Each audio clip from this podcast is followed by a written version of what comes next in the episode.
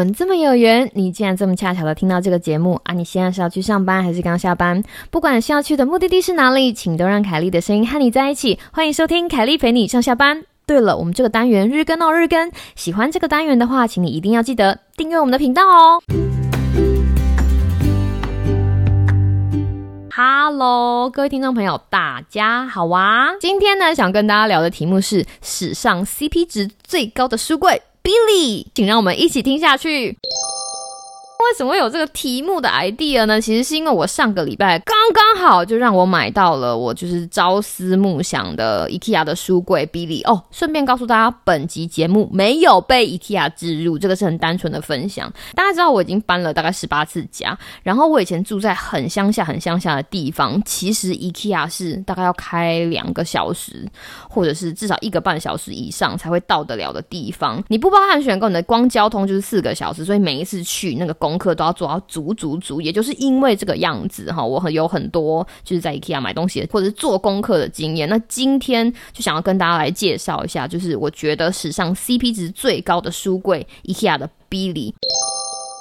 为什么这么执着于要买书柜呢？其实大家要知道，我搬家这么多次了，觉得最可惜的家具之一其实就是书柜。像平常在外面买的书柜哈，有一些缺点，这些缺点让我每一次在搬家的时候都不得不买新的。大家也猜得到，其中一个最大的缺点呢，就是微笑线，因为有一些书还蛮重的。那当然了，我们是学生嘛，或者是刚出社会的上班族，没有钱买那种实木厚重书柜，我们都买 MDF，就是那种合成木，合成木。它就会有一个微笑线，它就有一个 U 型，然后那个书越重，它就会 U 的越下去，到最后就回不来了。然后第二个书柜的问题是，我觉得美国卖的书柜很多都是开放式的，它就是让你排在书架上面。可是如果你常常在整理房间，就会知道，不管你这个东西放在多干净的地方，它都会有那种小小的灰尘，你必须要一直打扫。那书尤其是这个样子，如果你久久没有翻那一本书，它上面就会有灰尘。我觉得这看个人啦，对我来说，这就是一件让我心情。感到很阿杂的事情，所以我其实非常倾向于把我的书柜盖起来。好比说，我以前有用过的方法有卷帘，就是那种拉的卷帘，我就把卷帘就是钉在那个书柜上面，或者是那种窗帘，就是你用拉的，它就会一个布这样卷卷卷卷起来。它不一定会很好看，但是它可以达到它的功能。一直到我最后发现了 Billy 哈，就是 IKEA 的 Billy 书柜 B I L L Y，我觉得它非常非常符合我的需求，想要把这样的珍贵的经验跟大家分享。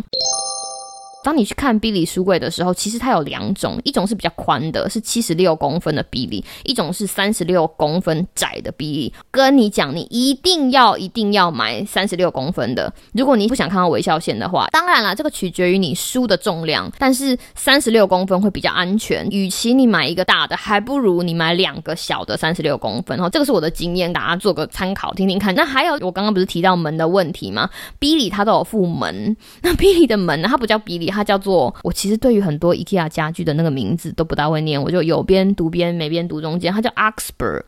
就是 O X B E R G 哈，它是 IKEA 的门片，那它会有不同的门片的设计让你选择，有一些就是上下都是玻璃，然后有一些是下面是木头，然后上面是玻璃。那我自己的喜好是下面是木头，上面是玻璃。如果比较好看的东西，你可以放上面，你可以展现出来。那有一些比较杂乱的，你就可以把它放在下面，门盖起来就看不到了，而且它也不会让你的书这么容易卡灰尘，整理起来也比较方便。除了这两个优点之外，我还有另外一个小撇步想跟大家分享，就是。额外升级的建议，如果你没有看过 Billy 的话，可以 Google 一下看看 Billy 长怎样。那如果你跟 Billy 有一点认识，你就会知道 Billy 它就是一个书柜。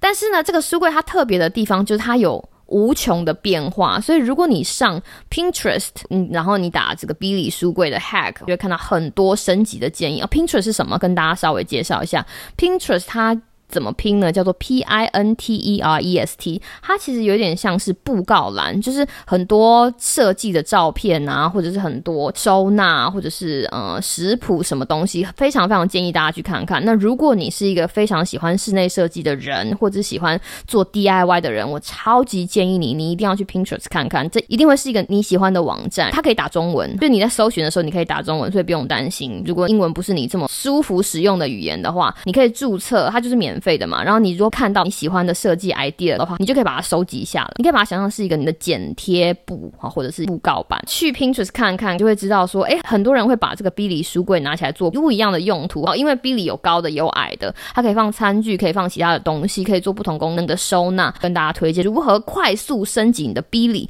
就是换门把。好比说，如果今天买的是白色的 Billy，它原本的门把就是圆圆的白色。但是如果你想要让这个 Billy 书柜看起来就是更更有一点 feel 的话呢，你可以把它换成黑色金属的门把。如果你在美国的话，像 Lowe's 啊，或者是 Home Depot，甚至 Amazon 上面都有。那你在台湾的话，我相信特利屋可能会找得到，或者是其他地方，就单买门把就好了。你换了那个门把之后，就整个柜子的感觉就会不一样。你就可以用一点点的钱，然后改变它整个柜子的风格。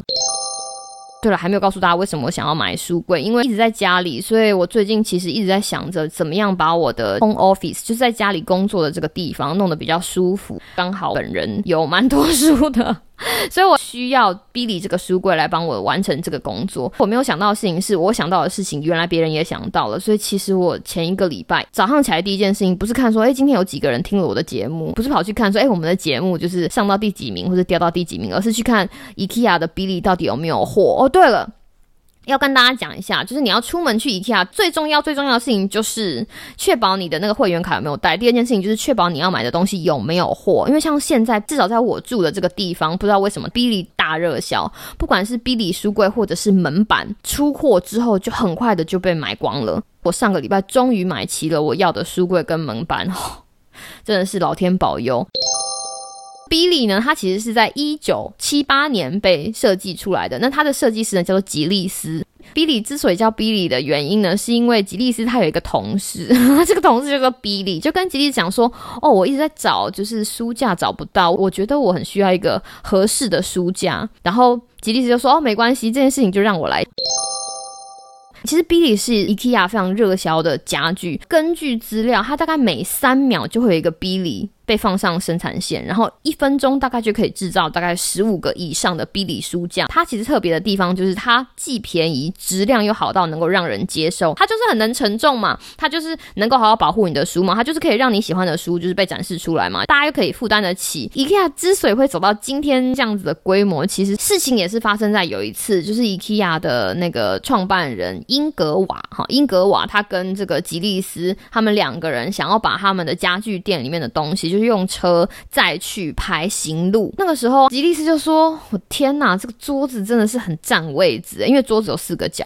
他就说：“我们真的应该要把脚全部都拆下来。”就他这句话，就让创办人英格瓦先生呢就觉得说：“哇，你。”真是天才诶！如果我们可以把所有的配件都拆下来的话，这样子我们是不是可以压低包装的成本嘛？对不对？然后还可以压低制造的成本，然后可以把价钱做到人们可以接受的范围，而且确保家具的品质。所以就从那个时候开始，他们就开始慢慢的着手在他们的产品线上面做一些不同的改变，然后就变成了我们现在看到的这个样子。现在的 Billy 跟一九七八年的 Billy 其实长相或者是他们的功能上其实没有很大的差别。特别的事情是，他们的成本已经减少大概百分之三十。那为什么会变成这个样子？是因为他们在不改变他们原则的情况之下，他们慢慢的在其他的地方做一些小小的修改。这是 IKEA 所谓的对 Billy 的创新。就是这个东西虽然是一个老物件，但是并不代表他们没有在细节上面不断的打磨、不断的创新。那讲到创新，最近你知道 iPhone 十二刚上市。全球的果粉大概每个人都引颈期盼，想要知道 iPhone 又有什么创新的东西。在这里的所谓的创新，就是那种科技上面的创新。你知道，就像人一样，我们每个人每一年在许新年新希望的时候，也会希望今年有什么很特别的好事发生在自己身上。好比说，你知道转换跑道啊，可以找到一根斜杠，让自己斜杠到什么特别的地方。可是 有的时候，生活并不是让我们都可以像 iPhone 一样，每年都可以推陈出新的时候。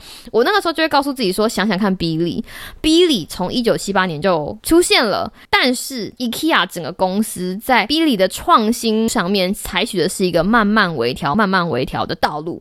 所以，如果你不是 iPhone 那种创新 type 的，要不要考虑就是你知道当个 Billy，慢慢的在生活的不同方面微调，微调到突破自己的极限为止，对不对？